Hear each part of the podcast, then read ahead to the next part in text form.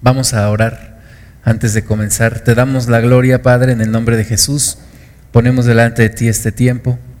Señor, te pedimos que tú hagas tu voluntad aquí con nosotros, que tú te manifiestes a nuestras vidas en este día, Señor. Y en esta hora oramos especialmente por este tiempo para estudio de tu palabra. Te pedimos que tú nos guíes, que tú nos hables, Señor y reprendemos en el nombre de Jesús toda obra del enemigo. Te pedimos perdón, Señor, por todas las cosas que hemos hecho mal delante de ti.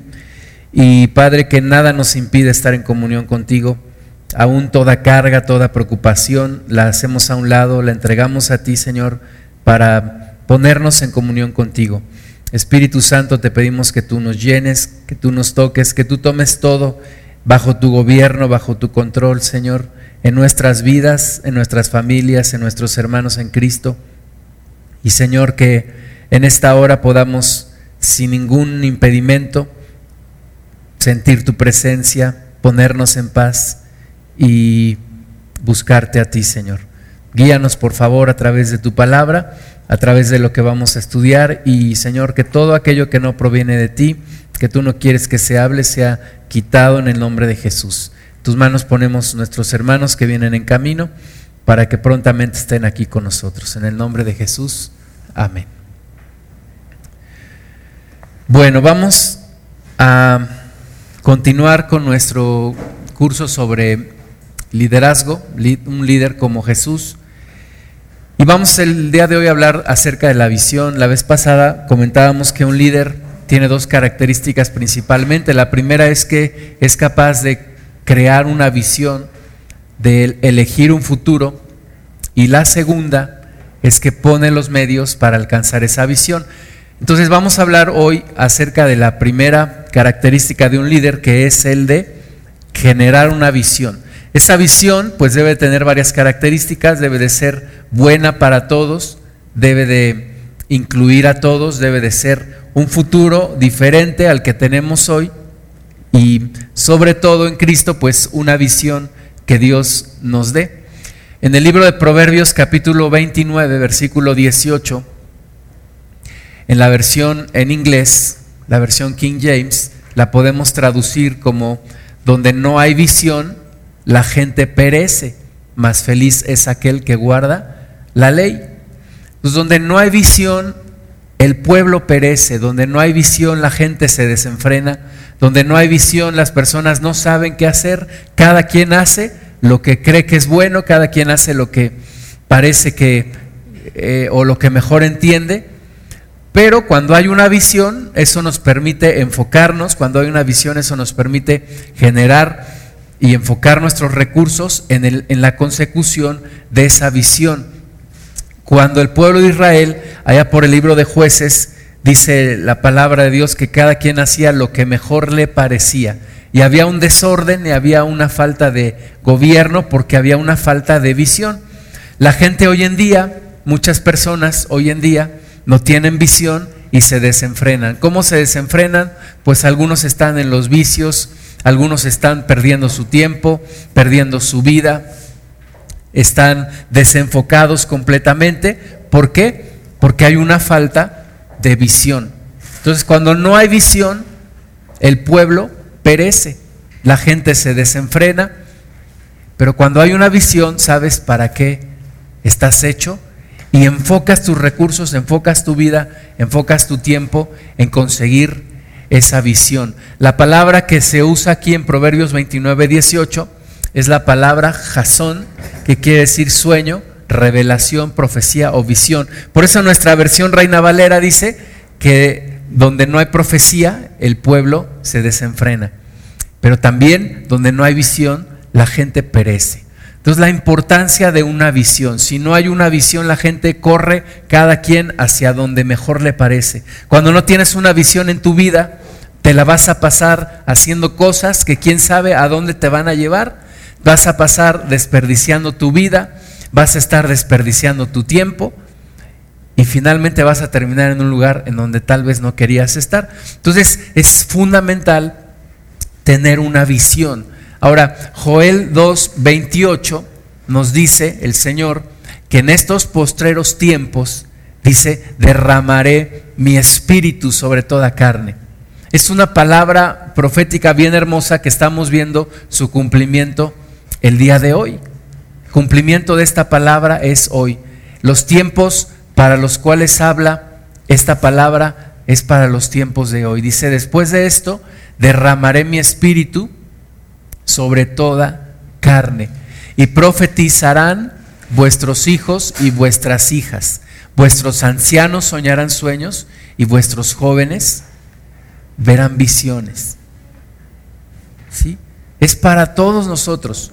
Todos nosotros podemos obtener una visión de parte de Dios. Y todos nosotros necesitamos una visión de parte de Dios. Una visión personal, una visión familiar, una visión como congregación, una visión en todos los lugares en donde estamos. Porque de otra forma nos desenfrenamos, perecemos, malgastamos nuestra vida y nos vamos hacia cosas que tal vez no queremos vivir. Entonces, pedirle a Dios un sueño. Esto es posible gracias a que Dios derrama su Espíritu Santo sobre nosotros. Pedirle a Dios un sueño de lo que yo puedo ser en un año, en cinco años, en diez, en quince, en veinte, en treinta. ¿Verdad? ¿Dónde quiero pasar la eternidad? ¿Dónde quiero vivir por la eternidad? Tengo que tener una visión aún del cielo, de lo que yo quiero vivir después de esta vida. Entonces, las grandes ideas, los, los grandes movimientos inician con una visión. Con alguien que dice el futuro puede ser diferente, las cosas pueden ser diferentes, y entonces trabajamos hacia la consecución de esa visión. Por supuesto que cometemos errores, pero si nuestra visión está bien enfocada y si nuestra visión proviene de Dios, entonces vamos a poder avanzar hacia allá. No sin obstáculos, no sin contratiempos, siempre hay contratiempos. A veces las personas dicen, bueno, ¿por qué si ya acepté a Cristo tengo problemas? El que tu visión sea correcta no quiere decir que vas a dejar de tener problemas. Habrá problemas, habrá retos que vencer para alcanzar la visión que tú quieres, pero es fundamental partir con una visión, escribir esa visión, escribir ese sueño, ponerle fechas hacerlo gráfico, cómo se verán las cosas cuando alcance el cumplimiento de esa visión. ¿Qué es para mí el éxito? ¿Qué es para mí el éxito en la vida? ¿Verdad? ¿Qué es? ¿Cómo se describe? ¿Cómo lo puedo dibujar? ¿Cómo lo puedo describir con palabras o con gráficos? ¿Qué es para mí? Eso es tener una visión. Entonces la visión tiene que ser lo más detallada posible, ponerle tiempos, ponerle metas en el intermedio de la consecución de ese sueño o visión. En, alguna, en algún cuento para niños hay un personaje que le pregunta a otro qué camino debo tomar. Y el otro le, le dice, le responde, eso depende de a dónde quieres llegar. Y entonces el otro personaje dice, pues a donde sea es bueno. Y entonces el otro le dice, pues entonces cualquier camino que tomes te llevará. ¿Verdad? Cuando no sabes a dónde quieres llegar, cualquier camino que tomes es bueno. Cuando no tienes una visión, cualquier cosa que hagas simplemente para llenar tu espacio de tiempo. Pero cuando tienes una visión, sabes qué camino debes tomar. Cuando tienes una visión, dices, esto me aleja o me acerca a mi sueño.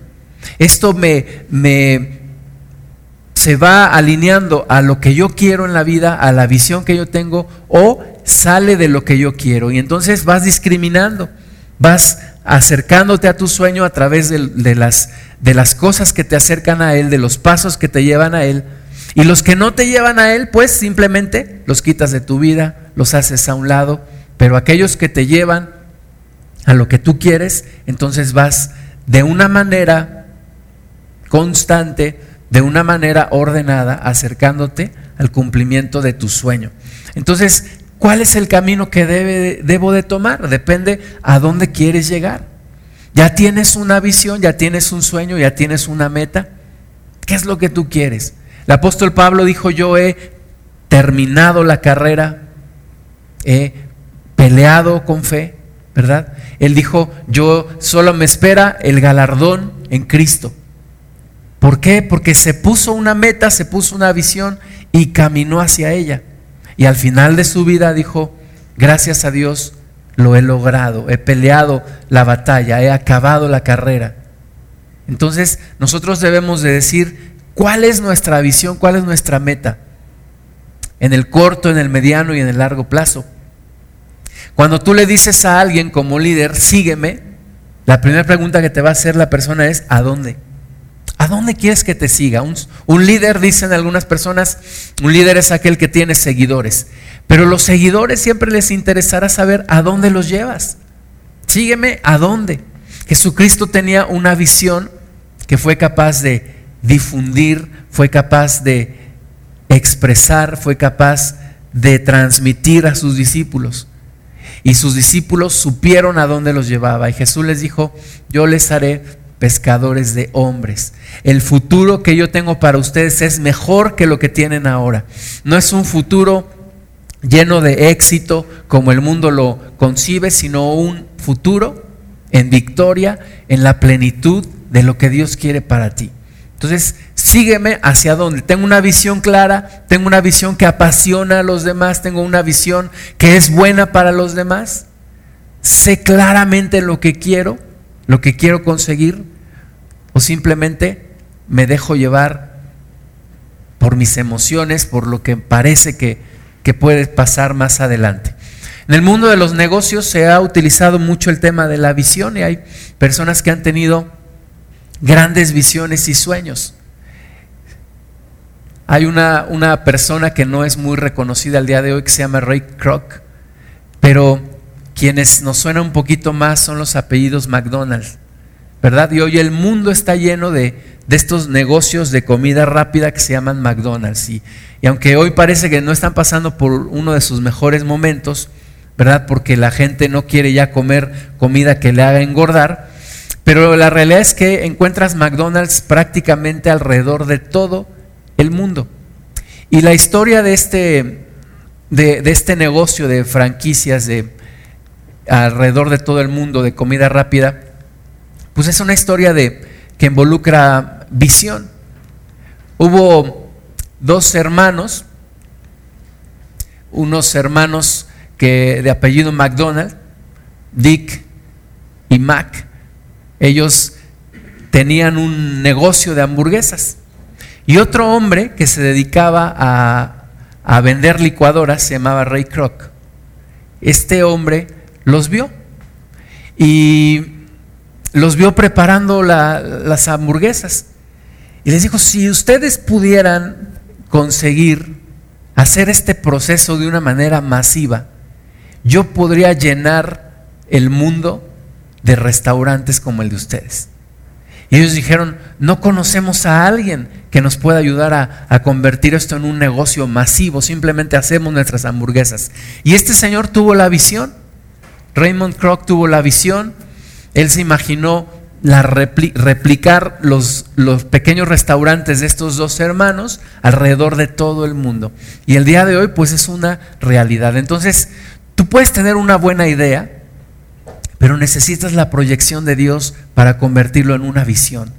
Y cosas que tú dices no se puede hacer, pues realmente sí se pueden hacer bajo la dirección de Cristo. Entonces, el soñador simplemente sueña, pero el líder toma las ideas, toma la visión y pone los medios para alcanzar esa visión.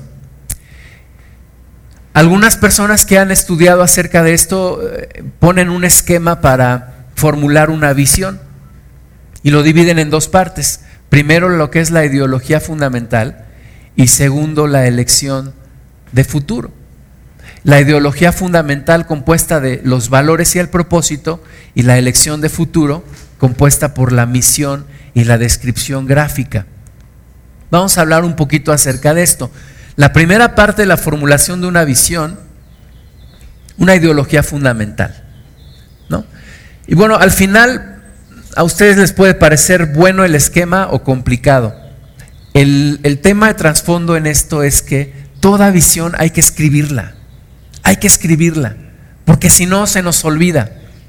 Porque si no, simplemente, si no eres capaz de escribirlo en papel, pues tampoco serás capaz de alcanzarlo. Hay que escribirlo, hay que ponerlo en papel. Y este es un esquema que te puede servir para ponerlo en papel. La primera parte, ideología fundamental, hay que responder a la pregunta, ¿para qué existimos? ¿Para qué existimos? Yo les pregunto, ¿para qué existe la iglesia? Hay congregaciones que dicen, no, vamos a organizar un, un evento para empresarios. O vamos a hacer una obra de teatro. ¿Y para eso existe la iglesia? Cuando le quitas el componente Cristo, la iglesia pierde su razón de ser. No estamos para hacer convenciones bonitas de superación personal, no estamos para hacer macroempresas, no estamos, porque para eso hay otras personas y otras instituciones. Nosotros para qué estamos? ¿Para qué existimos? ¿Para qué existe la iglesia? Ahora yo te pregunto a ti, ¿para qué existes tú? ¿Para qué existes? ¿Para qué vives? Hay personas que tratan de vivir la vida de otros. Yo quiero ser como tal persona. Oye, para eso ya está la otra persona. ¿Tú para qué estás? ¿Cuál es la razón de ser de tu existencia? ¿Para qué te trajo Dios a este mundo? Esa es la ideología fundamental. ¿Para qué existimos? Oye, si desapareciera la iglesia, ¿qué pasaría en el mundo? Si desaparece esta iglesia local, ¿qué pasaría aquí en esta zona? ¿Se notaría o no se notaría? ¿Dejaríamos de hacer algo valioso o simplemente no se perdería nada? Es una ideología que no cambia y define el carácter de la organización. Te dice lo que tienes que hacer y lo que no debes de hacer. Y es una fuente de inspiración para los que se van integrando. Es como, como, una, como una estrella que te va guiando en el cielo, que tal vez nunca la alcanzarás al, 100% tu, tu, tu visión, tu ideología, pero que te guía, que es retadora, que inspira a los que se van uniendo. No toma poco tiempo, no es algo que se haga en un fin de semana, toma, toma su tiempo. ¿Para qué estamos en esta tierra? ¿Ah? la visión tiene que ser algo inspirador define el carácter de la organización o del organismo en caso de la iglesia. Define el carácter de la persona. ¿Para qué estoy aquí en la tierra? ¿Para vender mi cuerpo al placer? ¿Para ser esclavo del pecado? ¿Para seguir a Cristo? ¿Para agradar a Dios? ¿Para predicar la palabra de Dios? ¿Para qué estoy aquí en la tierra? Entonces la ideología fundamental es eso. ¿Para qué estamos aquí? ¿Qué es lo que realmente somos? Y eso no cambia. La iglesia puede cambiar sus métodos. Hace dos mil años no había Facebook para divulgar el Evangelio, no había televisión, no había internet, no había libros como los hay ahora. Esos, esas son formas y pueden cambiar. Pero lo que no cambia es la ideología fundamental. ¿Para qué estamos aquí? ¿Para qué estamos? ¿Para qué existimos? Los valores. Los valores son creencias esenciales y que te generan un marco de referencia. Son principios que nunca se pierden. Me comentaba mi esposa que, que vio que hay una, una pareja de pastores hombres en una iglesia. Y es una iglesia para personas que quieran vivir en matrimonio del mismo sexo. Pues obviamente ahí ya se perdieron los valores, ¿no? Porque los valores no cambian. Es que ya es legal. Pues aunque sea legal, nuestros valores no cambian. Es que ya todo mundo lo hace. Pues aunque todo mundo lo haga, ¿verdad? Lo malo sigue siendo malo aunque todo mundo lo haga y lo bueno sigue siendo bueno aunque nadie lo haga. Entonces los valores es algo que no cambia, que nunca pierden vigencia, que a pesar de las circunstancias no cambian. Oye, pues no que tú eras honesto, sí, pues que nunca había tenido la oportunidad de robar. No, pues entonces no eras honesto, no tenías esos valores. Y entre tres y cinco valores, la gente que dice, no, ¿cuáles son tus valores? Si te sacan una lista como de 15 cosas, no, no es cierto. Tal vez ninguno de esos sean tus valores. Dime tres, máximo cinco, que te describen. Tú quisieras decir a una persona, mira, estos son los tres valores que me describen y lo puedes comprobar al observarme cómo vivo. ¿Cuáles son los tres valores que a ti te caracterizan? Lo que tú más buscas vivir. Yo busco, en primer lugar, no sé, la santidad. Ah, pues se te ve. En segundo lugar, la verdad. Y en tercer lugar, no sé, el trabajo duro. Tres a cinco cosas que te caractericen verdaderamente y que no cambien a pesar de las circunstancias. Y hay ejemplos, básicamente muchas empresas publican sus valores. Em, esta empresa en la industria farmacéutica dice sus cinco valores, responsabilidad social número uno, y es una empresa que es congruente con, con su valor porque incluso ha sacado del mercado medicamentos que, que tienen una, un efecto secundario negativo y que ya estaban vendiendo. Entonces se nota, bueno, que sí es congruente excelencia, ¿verdad? Tú puedes decir, nosotros buscamos la excelencia en todo. Yo creo que una de las cosas que, que, debemos de buscar aquí en, en, la congregación es la excelencia. Que se vea la excelencia en todo. La excelencia desde eh, cómo conectamos los cables, que no tenemos ahí cables pelados y todo eso. Bueno, tuvimos uno porque hubo necesidad. Pero que nuestros cuadros estén bien puestos, que nuestras sillas estén alineadas, que nuestro pasto esté bien podado, hasta que cada predicación que preparamos sea una búsqueda en serio de Dios, que siempre estamos buscando adorar a Dios con todo nuestro corazón, con no una alabanza improvisada, que nuestras instalaciones estén siempre limpias, eso se llama excelencia. Y una persona puede mostrar excelencia en todo. Tú puedes llegar a una casa y darte cuenta que es gente que busca la excelencia. Puedes llegar a una congregación y darte cuenta que la gente busca excelencia. Me gusta cuando hay personas de repente que, que, se, que se arreglan para el domingo, que dicen, no, me voy a la congregación con lo mejor que tengo. Eso es excelencia. Busco llegar temprano, eso es excelencia. Busco estar atento, eso es excelencia. Anoto en mi cuaderno, eso se llama excelencia. En todo hay que buscar la excelencia. Uno de los valores que yo creo que más me apasiona es ese, la excelencia. No puedo ser un, improvisado tiene que haber excelencia. Esta empresa dice, bueno, tenemos la excelencia. Y lo puedes ver en sus, en sus, en su página web, en, en todo lo que ellos hacen. Otra empresa, una tienda departamental, dice servicio al cliente por sobre todo. ¿Verdad?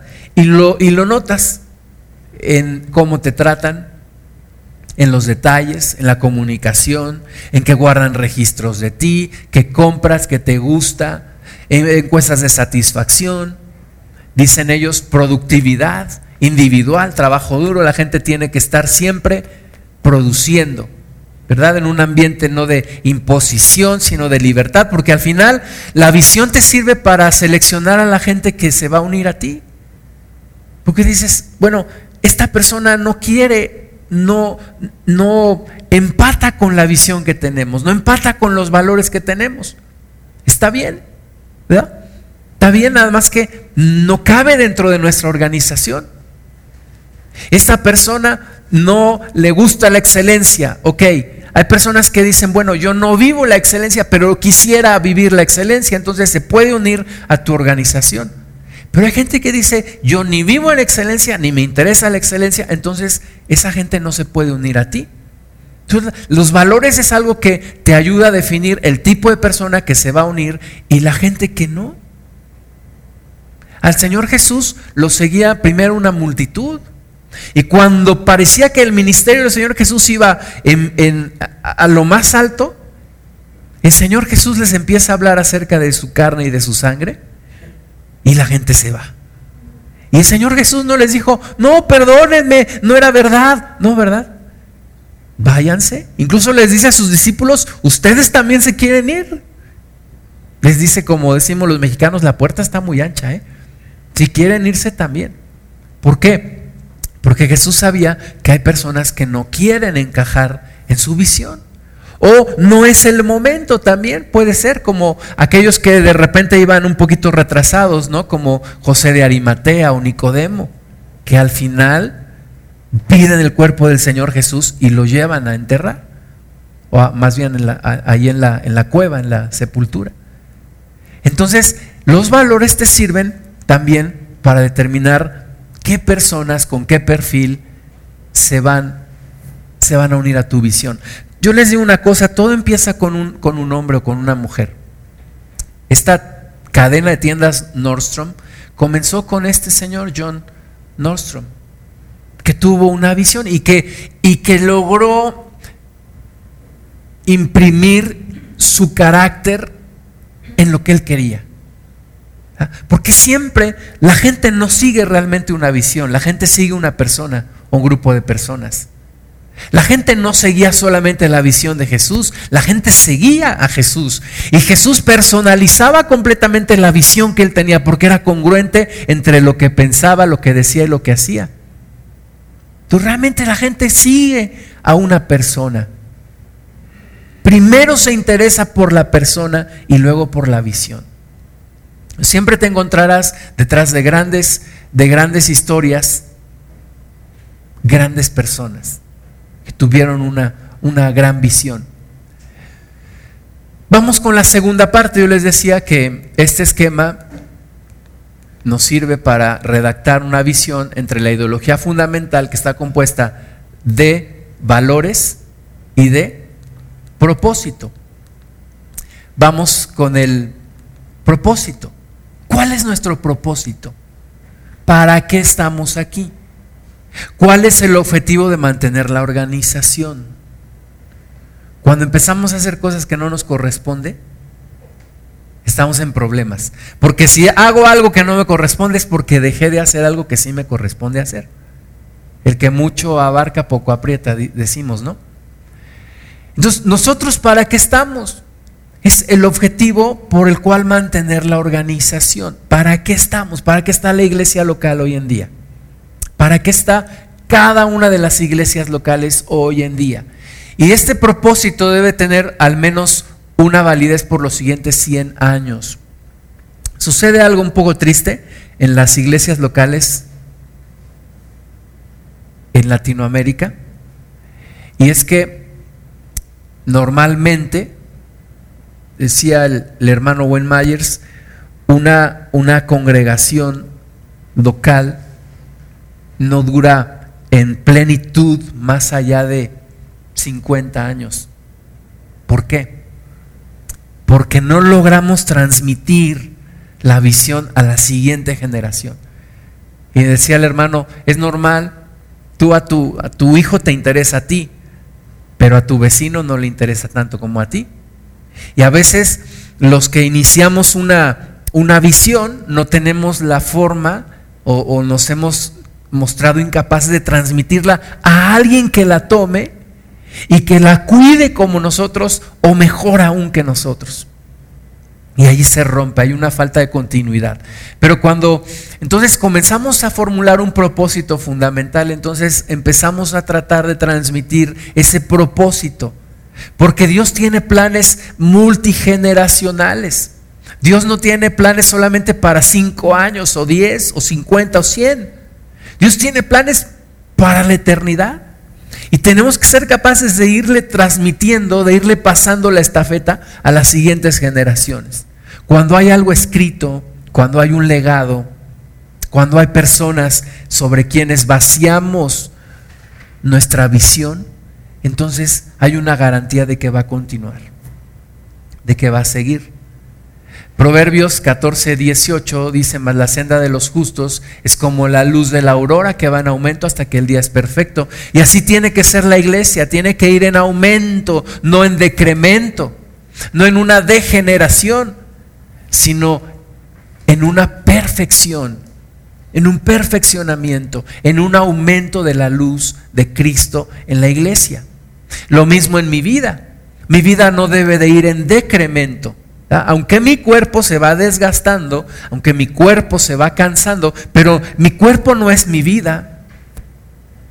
Escuchaba de un hombre que escribió muchísimos libros y cuando murió, uno, uno, de las, uno de los autores que estaba escribiendo acerca de él pidió entrar a la biblioteca de este hombre que escribió muchos libros y preguntó y dijo,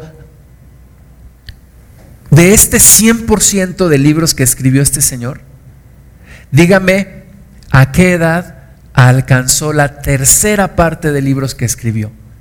Y le dijeron, a los 65 había escrito apenas su primera tercera parte de todos los libros que escribió.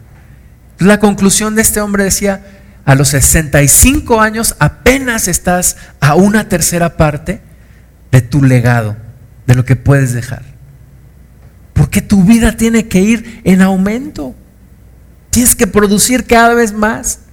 Es como el milagro, el primer milagro que hizo el Señor Jesús. Transformó el agua en vino y dice que aquel que lo probó dijo, este hombre dejó el mejor vino para el final. Y lo mejor de la vida puede ser la parte final de tu vida. ¿Por qué? Por toda la experiencia que tú ya tienes por todo lo que tú ya sabes, por todo lo que Dios ya ha hecho en ti. Entonces tiene que ser como la luz de la aurora que va en aumento. Dice aquí que el amor nunca deja de ser, primera de Corintios 13, 8. Pero las profecías se acabarán y cesarán las lenguas y la ciencia acabará, porque en parte conocemos y en parte profetizamos, mas cuando venga lo perfecto, entonces lo que es en parte se acabará. Estamos caminando hacia una revelación total de Dios. Entonces nos tenemos que acercar cada vez más a esa revelación total de Dios. La iglesia tiene que ir creciendo de revelación en revelación. Esa debe ser parte de una de, nuestras visiones. Y la iglesia tiene que crecer en revelación. Y ciertamente ha crecido en revelación. Algunas, algunas personas reconocidas en el mundo cristiano dicen que hoy tenemos los mejores maestros que ha habido en la historia de la iglesia que hoy tenemos de los mejores profetas, de los mejores pastores, de los mejores predicadores. Y yo lo creo, porque la iglesia va en aumento. Y porque además tenemos todo el legado de todos los que ya han pasado y todo lo que nos han dejado. Entonces, propósito fundamental, hay que escribirlo, eh, aquí hay algunos ejemplos en el mundo empresarial.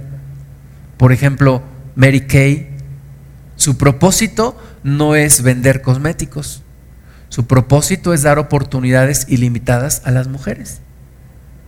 Y eso implica, y eso puede implicar o no, que vendan cosméticos. Pero ese es su propósito. ¿Verdad? Walmart dice darle a la gente ordinaria la oportunidad de comprar las mismas cosas que la gente rica. En México, cuando Walmart estaba por entrar, la Asociación de, Tiendas de Autoservicio en México se oponía.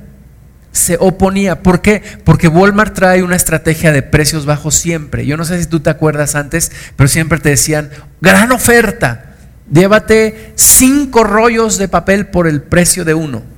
¿Verdad? lo que ¿qué pasaba, que sí te daban los cinco rollos de papel por el precio de uno, pero todos los demás precios estaban súper altos. Entonces Walmart dice, no, nosotros queremos que toda la gente tenga oportunidad de comprar lo que los ricos compran. Una estrategia de precios bajos siempre. ¿Qué es lo que busca la iglesia? ¿Cuál es nuestro propósito fundamental? ¿Qué buscamos nosotros? Tenemos estos ejemplos de, gente enfocada, de gente que dijo, esto es lo que yo quiero. ¿Y la iglesia? ¿Qué quiere? ¿Qué queremos? Estamos tan enfocados en las cosas pequeñas que nos perdemos de las cosas verdaderamente importantes. Colamos el mosquito, pero tragamos el camello, dijo el Señor Jesús. ¿Cómo puedo formular mi propósito fundamental? ¿Por qué? ¿Por qué existo? Porque Dios me trajo. ¿Y por qué? ¿Por qué Dios me trajo? Porque Dios tiene un propósito. ¿Y por qué Dios tiene un propósito?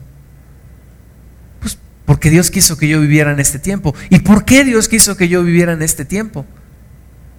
A los niños les damos manazos cuando nos preguntan por qué. Ya cállate, chamaco, ¿no? Pero nosotros no debemos de, de, quitar ese, ese, esa curiosidad, debemos de preguntarnos por qué, por qué, por qué, por qué, por qué, por qué estamos aquí, para qué estamos aquí y eso para qué lo hacemos y para qué es bueno, por qué es bueno esto que hacemos.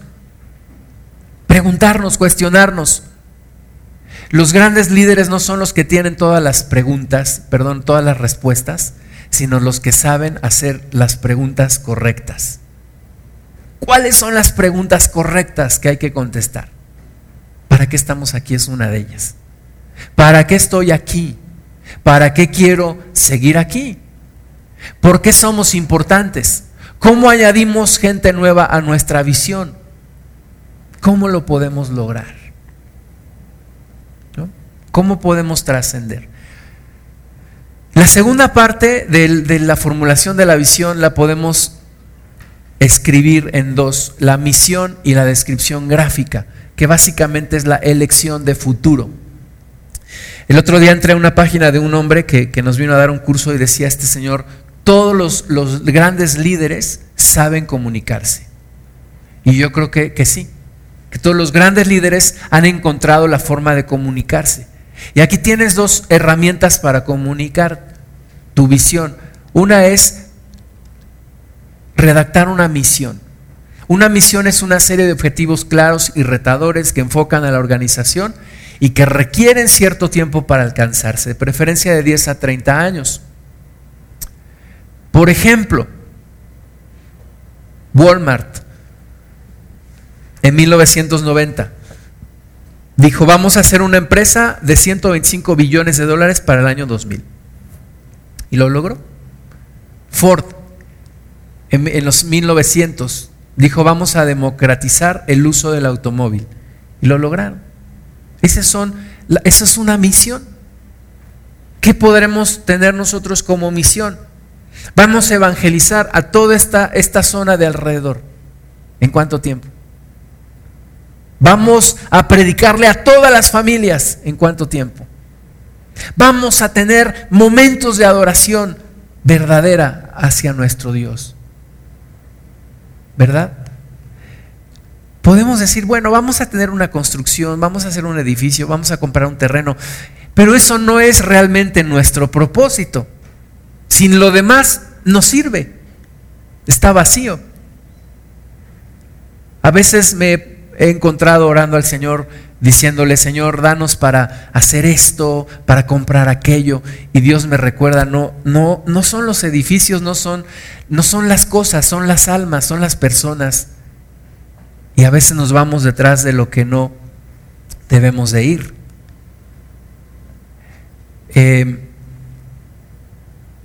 Stanford en 1940 dijo, vamos a hacer la Harvard del Oeste. Y hoy Stanford es una universidad súper prestigiada al nivel de Harvard. Entonces, esa es la misión. Objetivos retadores y una descripción gráfica. Una descripción gráfica te permite describir la experiencia de alcanzar la visión. ¿Cómo va a ser cuando alcancemos esa, esa, esa visión? ¿Cómo será? Henry Ford dijo, construirá un automóvil para las grandes multitudes.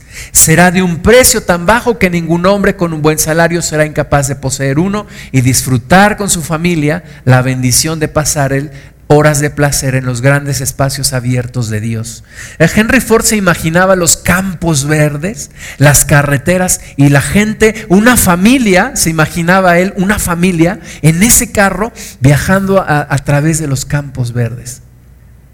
Ese era un buen propósito. No se imaginaba la Ciudad de México a las 4 de la tarde, hora pico, 7 de la noche, el, tráfico ahí todos pitando y todos desgreñándose.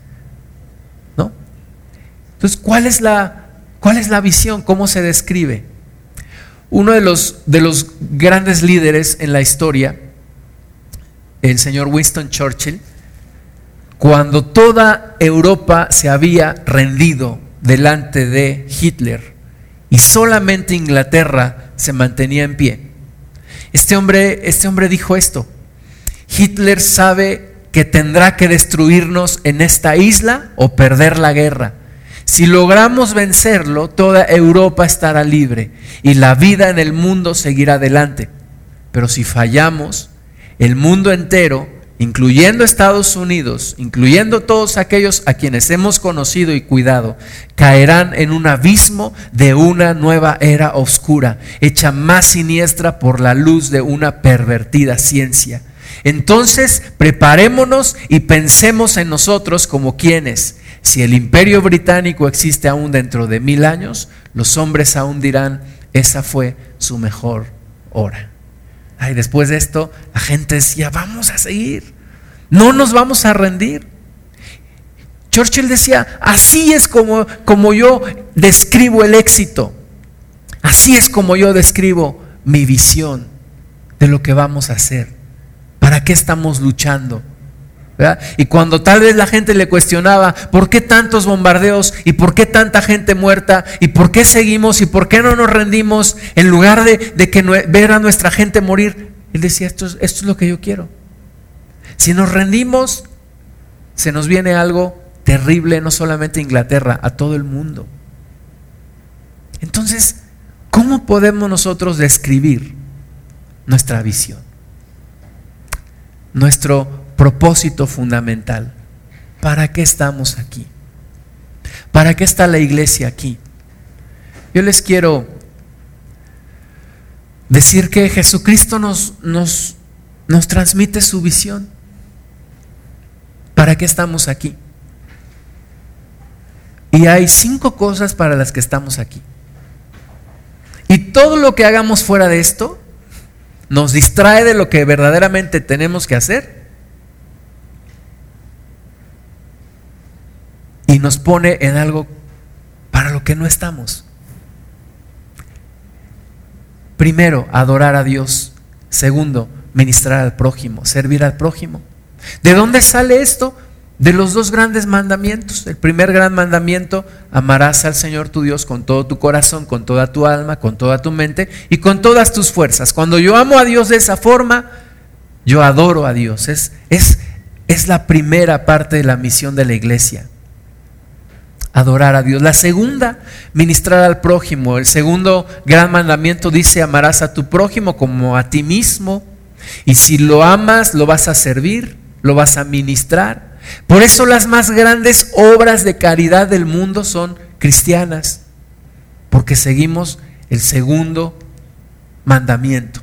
Entonces ya tenemos ahí dos propósitos fundamentales de la iglesia. El tercero, evangelizar. Y ese viene de la gran comisión. La gran comisión nos dice, id por todo el mundo y predicad el evangelio a toda criatura. Entonces tenemos que evangelizar. Cuarto, integrar esas personas al cuerpo de Cristo. Nos dijo el Señor enseñándoles que guarden todas las cosas que yo les he mandado. Nos dijo el Señor bautizando en el nombre del Padre, del Hijo y del Espíritu Santo. Cuando tú logras, no tú, sino Dios a través de ti, que la persona se bautice, se está integrando al cuerpo de Cristo. Y disipularlos, enseñarles que guarden todas las cosas que yo les he mandado. Y es el ciclo completo. Para esto está la iglesia, mis amados hermanos. Si la iglesia no hace esto, nadie más lo va a hacer. Si la iglesia se dedica a hacer otras cosas, nadie más hará lo que la iglesia tiene que hacer. Para esto estamos. En el cumplimiento del gran mandamiento y de la gran comisión. Se nos dan cinco propósitos bien sencillos para recordar, pero que la vida se nos debe de ir en esto. Adorar a Dios, ministrar al prójimo, evangelizar al mundo, integrar al cuerpo de Cristo y disipular a los creyentes. Y finalmente, ¿por qué una persona tiene que tiene que recorrer un camino, tiene que ser alcanzado, ¿verdad? Para que crea, es decir, comunicarle el Evangelio que lo crea, que sea un creyente, pero no se queda ahí. Tenemos que integrarlo y retenerlo en el cuerpo de Cristo. ¿Para qué? Para madurarlo, se convierta en un discípulo y finalmente para enviarlo, que se convierta en un obrero. Es un, una persona pasa de creyente a miembro del cuerpo de Cristo, a discípulo y a obrero. Eso es lo que la iglesia tiene que hacer. ¿Qué vamos a hacer para esto? Que vamos a dar cursos, claro. Que vamos a, dar predicaciones, sí. Que vamos a organizar talleres de verano para niños, sí. Que vamos a hacer grupos en casa también. Que vamos a tener grupos de mujeres, sí. Pero no son esos en sí los objetivos. Este es el propósito. Este es el plan. Dios tiene un plan, un plan maestro. ¿Y cómo se describe eso? ¿Cómo es la descripción gráfica de esto? Bueno, cada quien lo puede escribir. Yo les voy a leer lo que yo escribí. De ideas que he tomado a, lo largo de, de mi vida en Cristo. No son ideas propias mías, por supuesto, pero me identifico mucho con ellas. Los cristianos somos una generación insatisfecha con lo que muchos consideran una vida normal. Una generación que busca hacer latir su corazón en una pasión desatada por Jesús, que está cansada de los ritos religiosos y de las reuniones tediosas, que busca una fe radical y que siempre está en búsqueda del siguiente nivel que reconoce que esta vida es demasiado corta para desperdiciarla en vanidades, que busca en el cielo una visión que se convertirá en la misión de su vida, que busca sin medida agradar a su Dios y que vive insatisfecha con este mundo porque no es de este mundo, que ama la justicia y aborrece la maldad, que quiere impactar por la eternidad, que busca una adoración apasionada, una verdadera intimidad y una verdadera realidad la realidad de Jesús en sus vidas, que tiene como medio la santificación y como fin la vida eterna con su Creador, que está dispuesta a escribir la historia que le toca hacer en el tiempo que le tocó vivir, que no se amedrenta entre los gigantes que encuentra en los problemas, los retos para seguir luchando, que está dispuesta a pisar cuanta tierra vea para ganarla para su rey que tiene pasión por la visión y obsesión por ganar la batalla de hoy, que hace tesoros en el cielo y que está dispuesta a perderlo todo con tal de ganarlo a Él, que sabe llorar y sabe reír, pero sobre todo que sabe amar, que mantiene la convicción de que todo es posible porque vive en la presencia de aquel que todo lo puede. Somos gente que tiene una historia que contar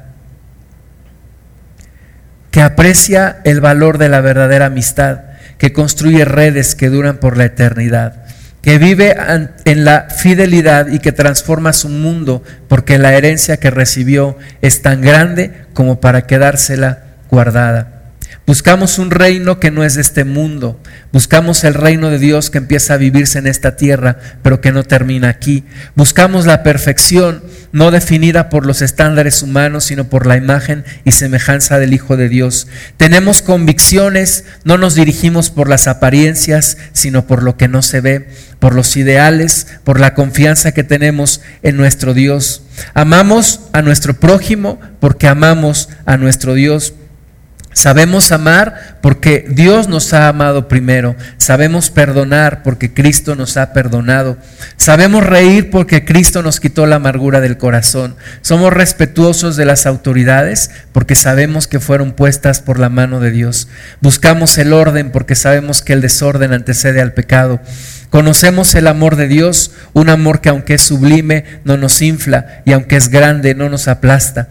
Tenemos una historia que contar porque Cristo ha hecho maravillas en nuestra vida. A los pequeños hombres les gusta hablar de otros hombres, a los grandes hombres les gusta hablar de sus propios logros, pero nosotros preferimos hablar de nuestro gran Dios. A veces nos cansamos pero no nos rendimos. A veces nos derriban, pero no nos destruyen. A veces nos persiguen, pero no logran apartarnos del amor de Dios. Dependemos no de nuestra propia justicia ni de nuestra propia habilidad. Dependemos de su gracia. Sabemos que todo es por su gracia y todo para su gloria. Tenemos pasión por el futuro porque tenemos una esperanza que no se marchita ni se corrompe ni puede ser hurtada. Reconocemos que fallamos y cuando los errores nos agobian, volvemos a recordar que nuestra salvación no es por obras, sino por fe. En Cristo está nuestra suficiencia. No necesitamos nada más. Creemos que si una persona lo tiene todo, pero no tiene a Cristo, realmente no tiene nada. Y si una persona no tiene nada, pero tiene a Cristo, realmente lo tiene todo. Somos agentes de cambio porque tenemos acceso a aquel que lo puede todo no por méritos propios, sino porque Él buscó reconciliarnos por medio de la cruz. Somos personas perdonadas a quienes se les dio una nueva oportunidad. Por eso valoramos la vida y aprovechamos la oportunidad de la vida durante la vida de la oportunidad. Y esto que vivimos buscamos compartirlo con los demás. No buscamos hacer seguidores nuestros, sino seguidores de Cristo. Y esperamos que un día, pues mucha gente se una a esta visión. ¿Cómo es el éxito? ¿Cómo será la vida cuando alcances tu visión? ¿Cómo será? Hay que describirlo gráficamente. Vamos a hacer una oración. Señor, te damos la gloria porque tú nos has enrolado en una labor que no era nuestra, en algo que nosotros no sembramos, pero que ahora nos toca cosechar y nos toca sembrar también en el reino de Dios. Te damos gracias por la gran visión del reino de los cielos. Te damos muchas gracias por todo lo que tú has creado en nosotros y todo lo que tú pones delante de nosotros, Señor. Hay una gran visión que conseguir. Hay una gran misión que alcanzar. Y te damos gracias que somos parte de ello. Señor, te pedimos esos sueños y esas visiones que tú prometiste en el libro de Joel. Que las metas, que las impregnes en nuestro corazón, Señor, para dejar de ser personas normales y empezar a ser personas apasionadas por tus sueños, por tus visiones. Gracias te damos, Padre Santísimo, en el nombre de Jesús. Amén.